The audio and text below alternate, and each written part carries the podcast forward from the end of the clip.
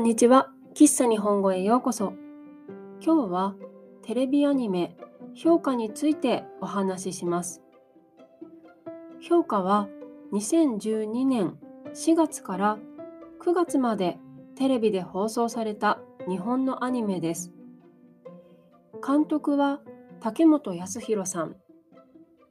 脚本シリーズ構成は加藤昌司さん。アニメーション制作会社は鈴宮春日の憂鬱や声の形、軽音、バイオレット・エヴァーガーデンなどで有名な京都アニメーションです。評価は小説が原作です。米沢ほのぶさんの小説「評価」「愚者のエンドロール」「クドリャフカの順番」遠回りするひな、そして短編小説連邦は晴れているかがアニメ化された作品です。米沢ほのぶさんのこれらの作品は登場人物が同じシリーズもので古典部シリーズと呼ばれています。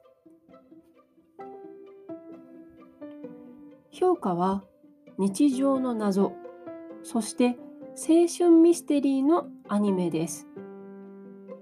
主人公は織木宝太郎という男子高校生です。彼は高校に入学して古典部という部活に入ります。それは同じ高校を卒業した彼の姉からの命令でした。彼は古典部の友達チタンダ L に頼まれて学校生活に隠された謎を解くことになってしまうというお話です。評価のアニメは京都アニメーションらしくとても綺麗です。また、このアニメの舞台は岐阜県の飛騨高山で実際にある場所がたくさん出てきます。私は以前から古典部シリーズの小説がとても好きだったので、アニメになった時は嬉しかったです。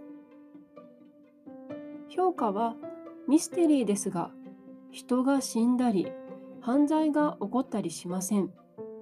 安心して楽しめるミステリーなところが気に入っています。評価のアニメは Hulu やアベマで見ることができます。また、実写映画は Netflix で見ることができます。とても面白いので、ぜひ見てみてください。また、原作の小説も面白いですし、読みやすいと思います。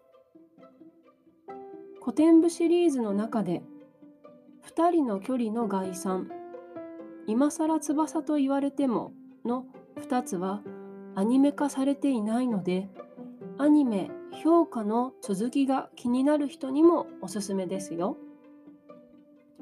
はい、今日は評価についてお話ししました。喫茶日本語は毎週日曜日と水曜日に日本の漫画についてのエピソードをアップしています。また、音楽やアニメについては不定期でアップしていますので、ぜひフォローして聞いてください。また、喫茶日本語のインスタグラムとホームページがあります。ホームページでは、ポッドキャストのスクリプトを公開しています。皆さんの日本語の勉強に使ってもらえると嬉しいです。URL は概要欄、プロフィール欄にありますので、ぜひチェックしてみてください。今日も最後まで聞いてくださってありがとうございました。また次回お会いしましょう。